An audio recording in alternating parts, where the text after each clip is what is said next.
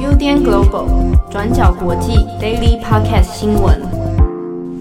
Hello，大家好，欢迎收听 UDN Global 转角国际 Daily Podcast 新闻。我是编辑七号，我是编辑佳琪。今天是二零二零年十一月九日，星期一。这个 Happy Monday 啊，佳琪笑了。而大家又想说，哎，奇怪，今天星期一居然不是正红跟七号的组合，为什么今天正红没有在 Daily 出现呢？我们在结束的时候再跟大家说明，到底今天发生什么事情啊？啊，那今天就是先由佳琪啊，第一次在 Daily Podcast。啊，来跟七号来做组合，对，好，那我们在这边再一次掌声欢迎你，好不好？可以吗？上次跑机跑机有被剪掉吗？没有啊，我会录进去。重磅广播你已经登场了嘛？哦，对对，对。那这边先跟大家说，我们在重磅广播的部分呢，佳琪已经有帮我们做了一集啊，强尼戴普的家暴案啊，大家可以在这个 Podcast 上面找到我们这一集啊。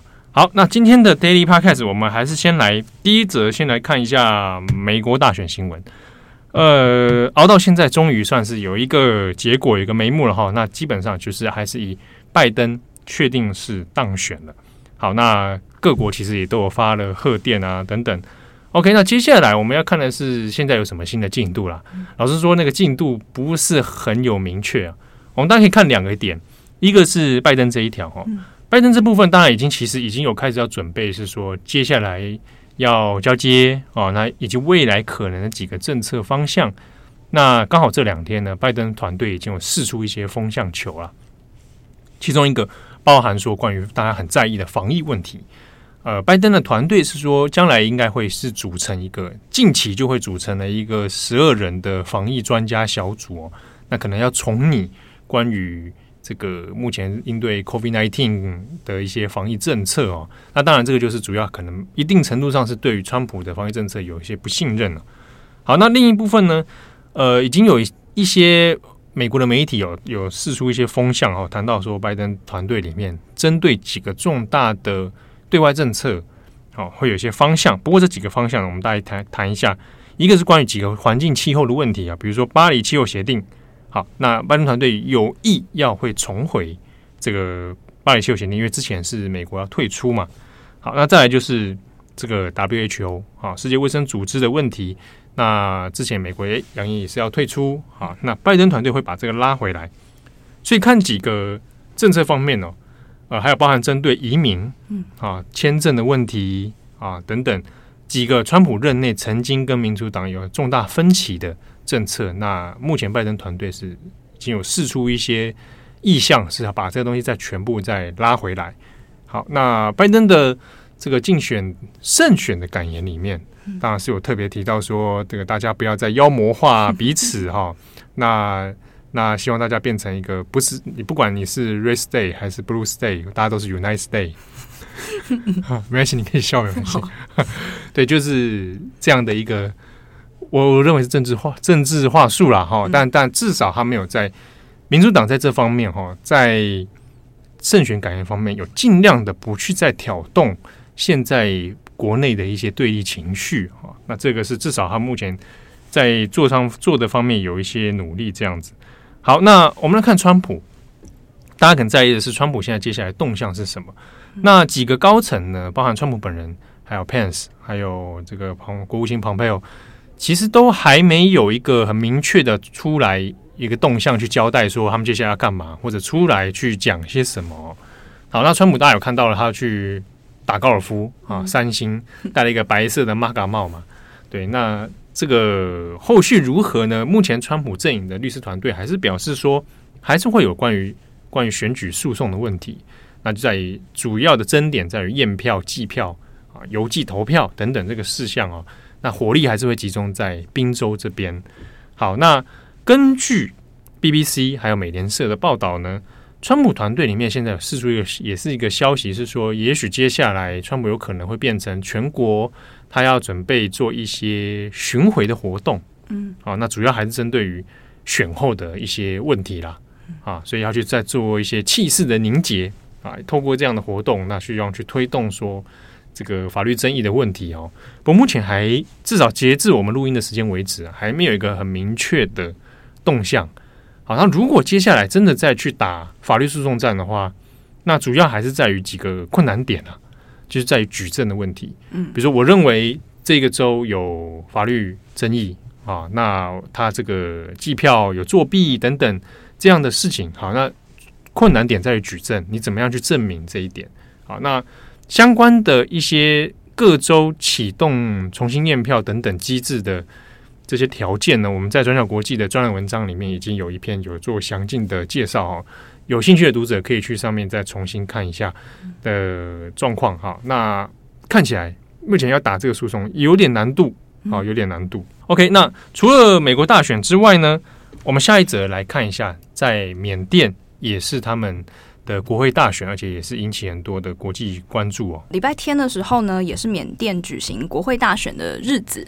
这次呢，是缅甸从二零一一年结束了军政府统治以后第二次举行全国性的大选。不过，一般的媒体舆论呢，都普遍都认为说，这一次翁山苏姬和他的全国民主联盟应该也不意外的会拿下压倒性的胜利。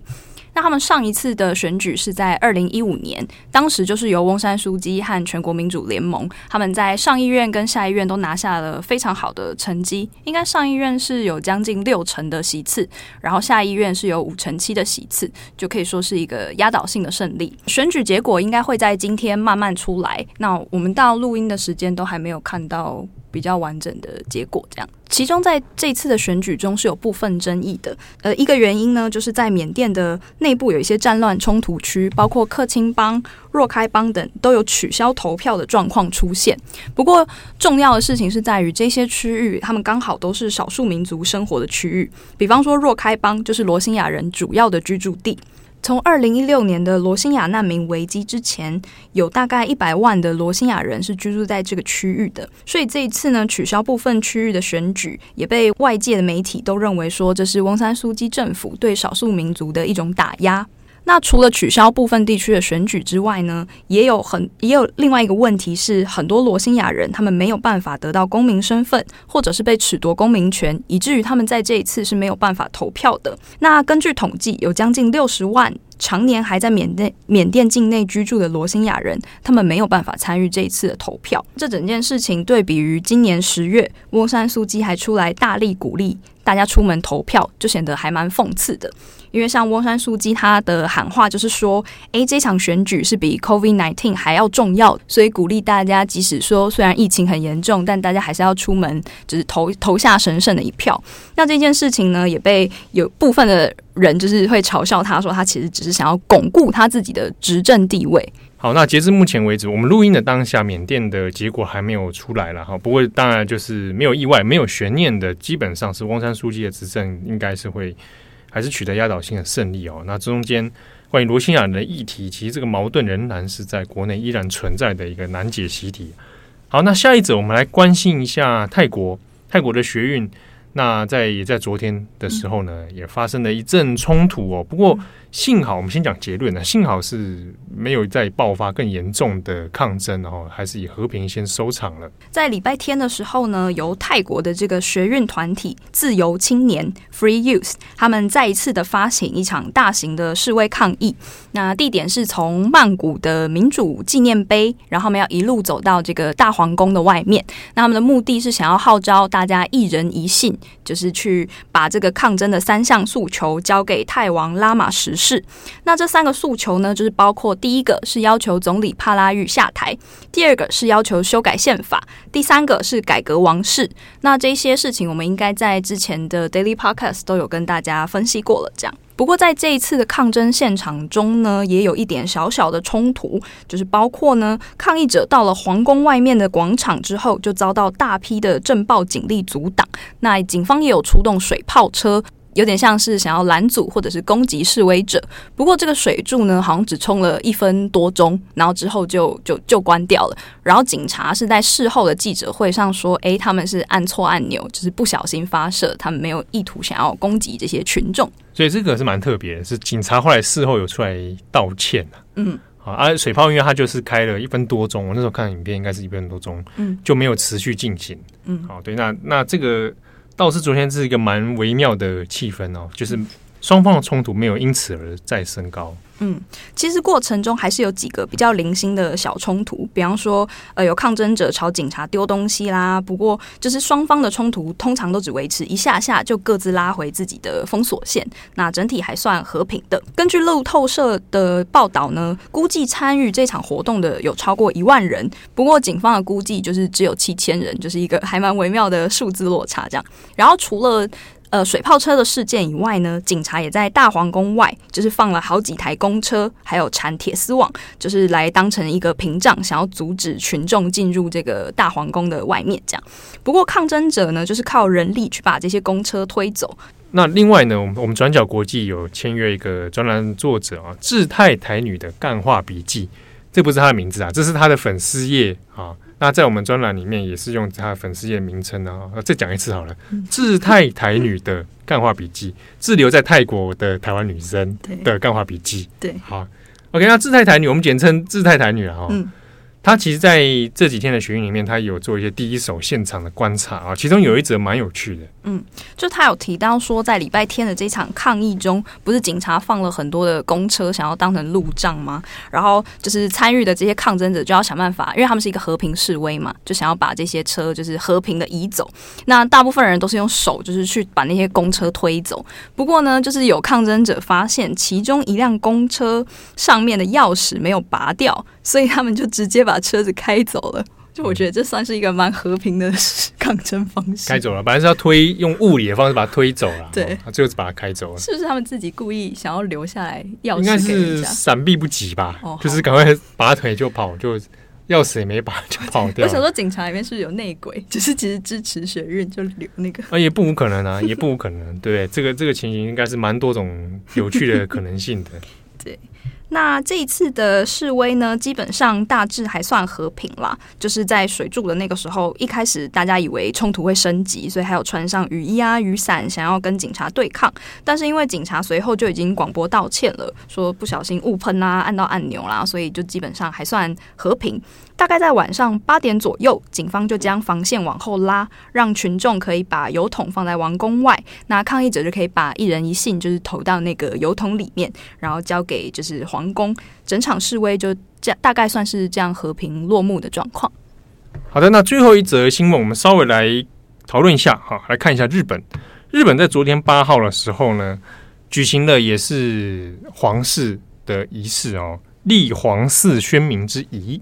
啊，简单来说呢，就是立太子啊，立了皇太子的继承顺位。嗯，好，那这个现在的天皇已经即位了嘛，他是德仁天皇。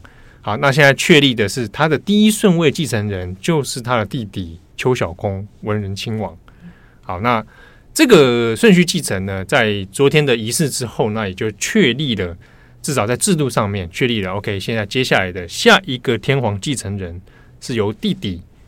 秋篠宫来继承，好，那其实这个并不意外啦，因为过去在继承顺位上面，呃，因为兄弟两个在早期的时候都只有生女儿，好，也就是在这个邱小公生出幽人之前呢，其实都是生女儿嘛，所以那个时候的继承顺位就是兄弟啊来继承，然后第三、第四顺位还是会由父，就是父系这边的这个皇族。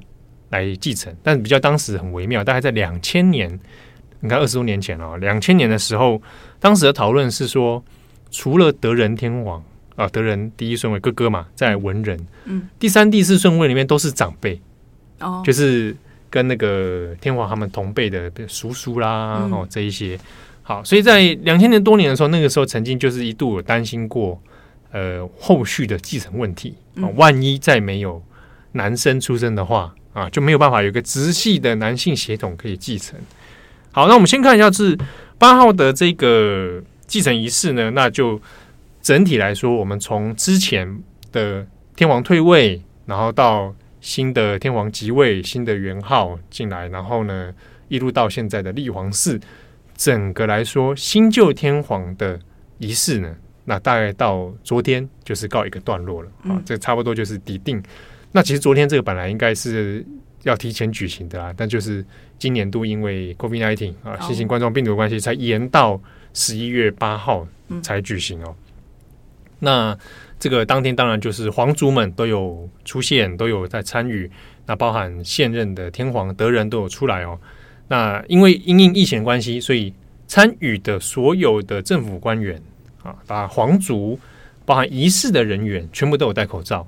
那只有天皇夫妇和邱小公夫妇没有戴口罩。好，这 这样可以吗？可以。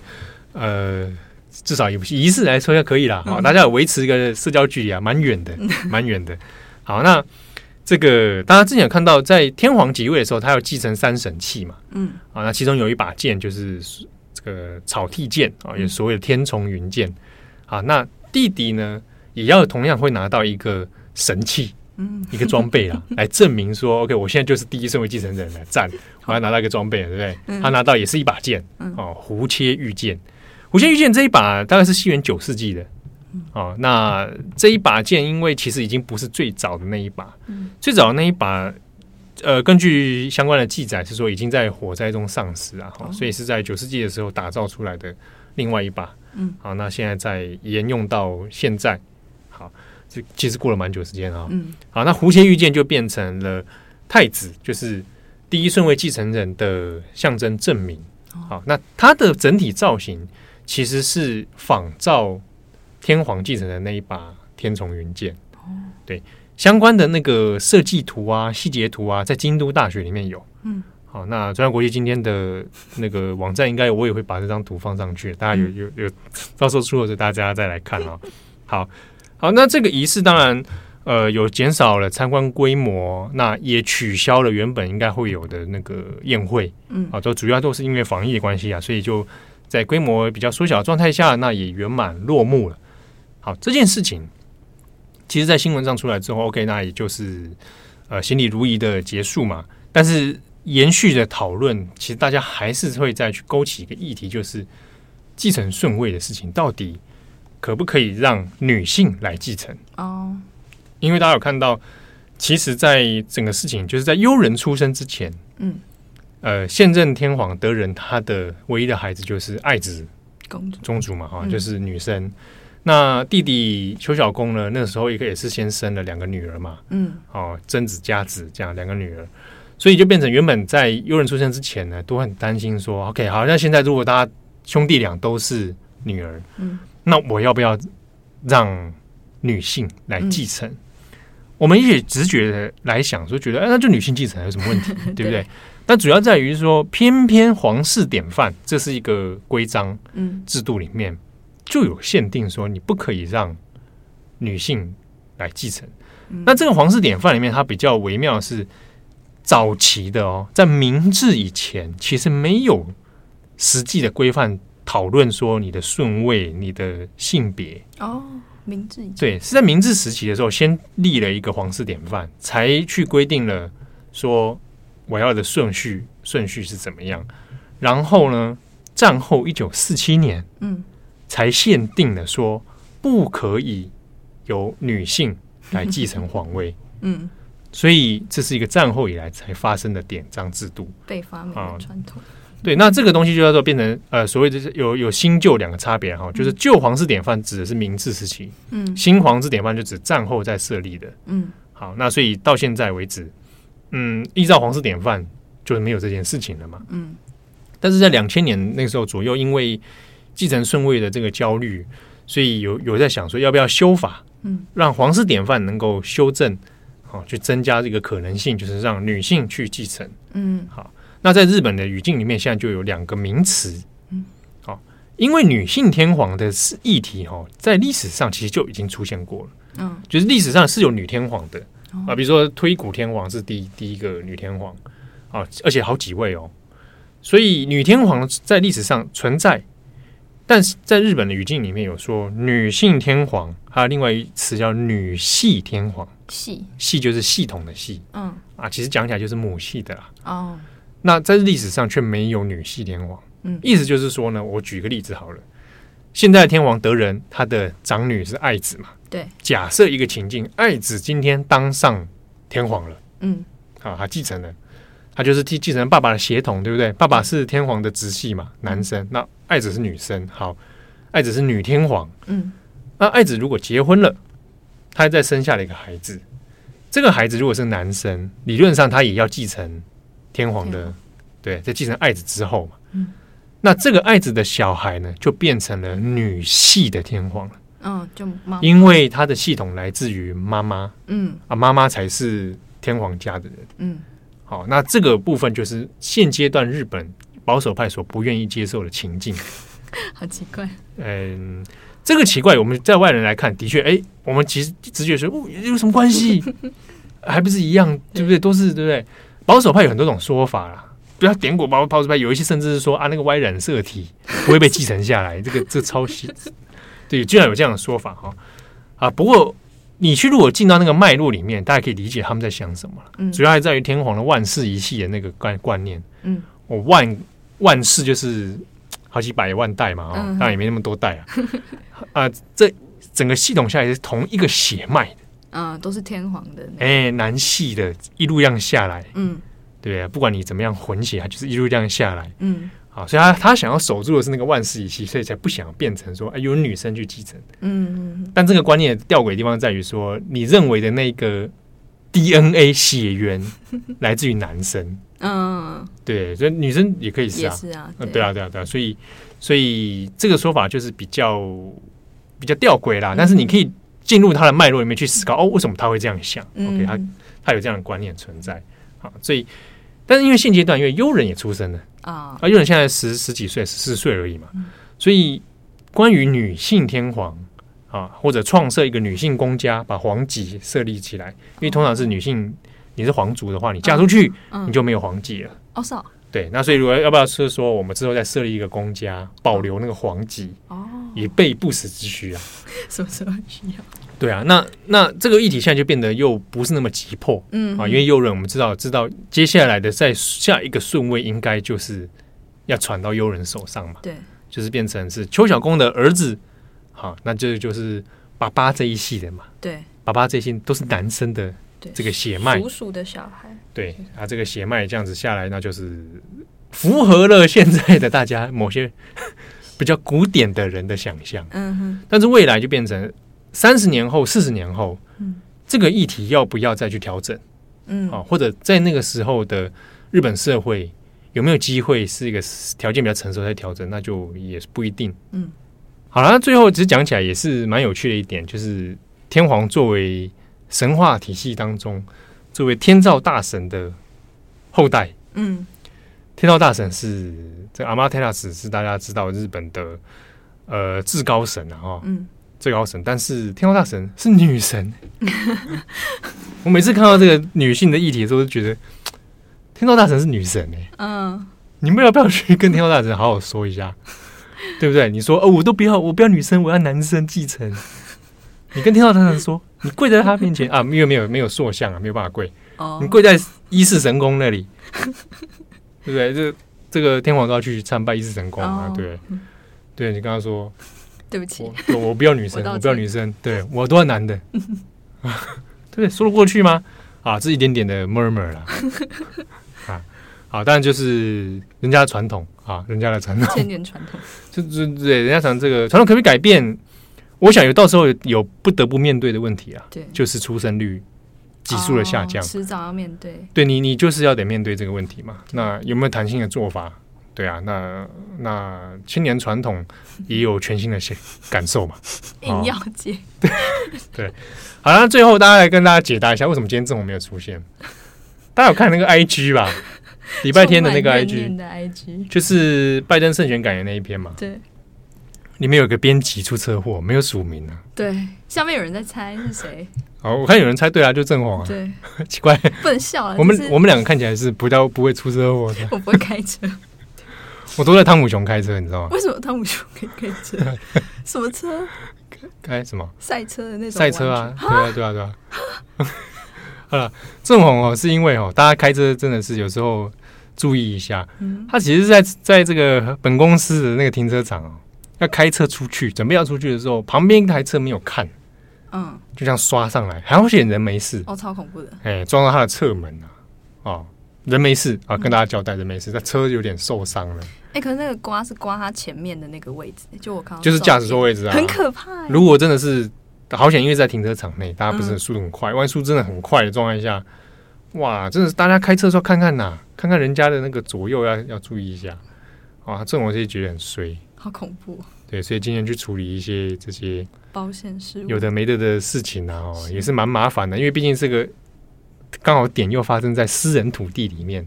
哦哦，它不是在公共外面的道路嘛，嗯，哦，所以在处理上面就有一些其他的眉角要要去要去弄，哦，所以就是略麻烦，嗯，好像我这种在汤姆熊开车的人就没有这个烦恼。